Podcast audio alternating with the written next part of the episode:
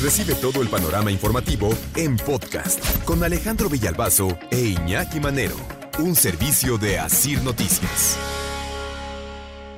Es que la Secretaría de Educación Pública estaba violando la ley, por lo menos en la bravuconería. ¿no?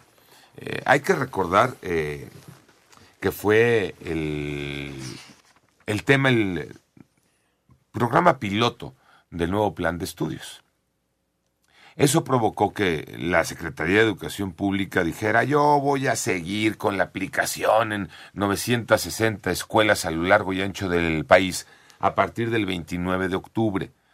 Después de que eh, un juez le diera a la organización Educación con Rumbo un amparo para suspender la entrada en vigor de ese programa piloto en esas 960 escuelas.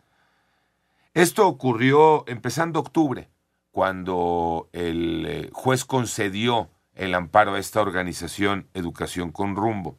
De inmediato la respuesta de la SEP fue, pues yo no voy a apelar al juez y voy a seguir con mis ideas. Y decíamos entonces, estaría violando incluso la, la ley. Desacato. Desacato.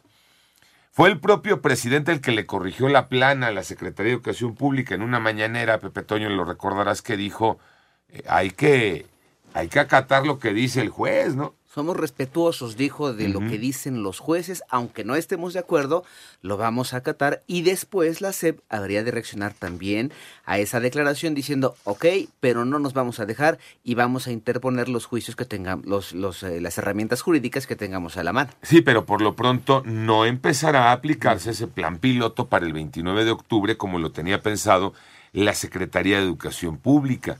Un plan piloto en eh, lo que llaman la nueva escuela mexicana, que de acuerdo con los eh, opositores de esta idea, de acuerdo con la propia organización Educación con Rumbo, es eh, un programa piloto que estaría violando la, el derecho a la igualdad, ¿no? Este fue uno de los argumentos que dio para que le concedieran el amparo en el sentido de ¿por qué nada más en 960 escuelas? Y los otros niños, ¿por qué no?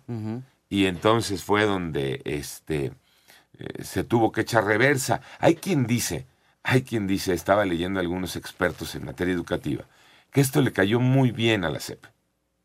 Pudiera ser. Que porque no tenían nada listo. Estructura. Es que vino el cambio, ¿te acuerdas? Se fue Delfina y llegó la que hoy es titular de la CEP. Y entonces dicen los expertos en educación, es que al final le benefició a la Secretaría de Educación Pública porque no tenían ni a los maestros eh, capacitados para la aplicación de este programa piloto, no tenían ni el material, algunos libros, ¿no? para poder llevar a cabo ese plan piloto, eh, no tenían la estructura eh, necesaria. Entonces, hay quien dice, pues aprovechó la Secretaría de Educación Pública, ¿no? A pesar de lo que había dicho cuando se dio a conocer el amparo, ¿no? Bueno, la suspensión, porque el amparo de fondo sea por resolverse, Alex, ¿eh? el argumento es que es anticonstitucional, pero entonces no tenían la infraestructura para poder implementar este plan piloto, ¿no? Sí. Eh, hay que recordar, fue el 16 de agosto cuando eh, la que era la secretaria de Educación Pública, Delfina Gómez, presentó un nuevo plan de estudios, que sería este programa piloto el que se aplicaría. Un nuevo plan de estudios quería eh, promoviendo la formación integral y humanista, dicen, desde la educación inicial hasta la superior. Eh, se darían algunos cambios en materias como todavía las conocemos, cambios, dicen, en los campos formativos, con contenidos en distintas disciplinas, lenguaje, eh, saberes y pensamiento científico, ética, naturaleza y sociedad, de lo humano y lo comunitario.